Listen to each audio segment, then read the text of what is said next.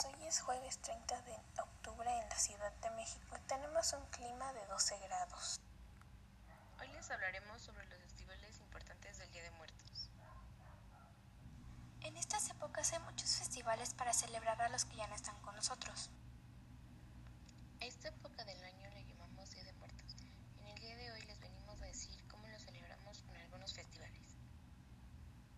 Hoy te contaremos algunos de los más populares e interesantes que hay en México.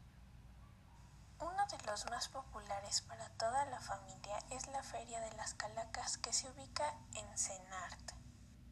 Sí, es conocida por sus actividades para chicos y grandes, sus conciertos y comida, todo con dinámica de pedagógica sobre las etapas que pasan después de la muerte. Es muy recomendada para todos aquellos que les guste aprender y estar en familia. Otra de las más populares entre los jóvenes de la isla de las muñecas en Xochimilco. Visitarla en las noches es solo para los valientes ya que es muy terrorífico porque se encuentran muñecas de todo tipo.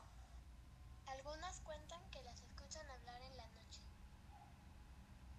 También no olvidemos que uno de los festivales imperdibles de esta época es el Festival de la Vida y de la Muerte en Xcaret. Sí, este festival trata de mantener diversas tradiciones ancestrales vigentes. Con los shows y todos los atractivos que tiene este festival, no te lo puedes perder. Olvidemos el Festival de la Luz y la Vida, uno de los más populares en nuestro país. Sí, con sus increíbles fuegos artificiales y shows que nos recuerdan los orígenes del Día de Muertos. Hoy les hablamos de tantos festivales que ya no sé cuál ir.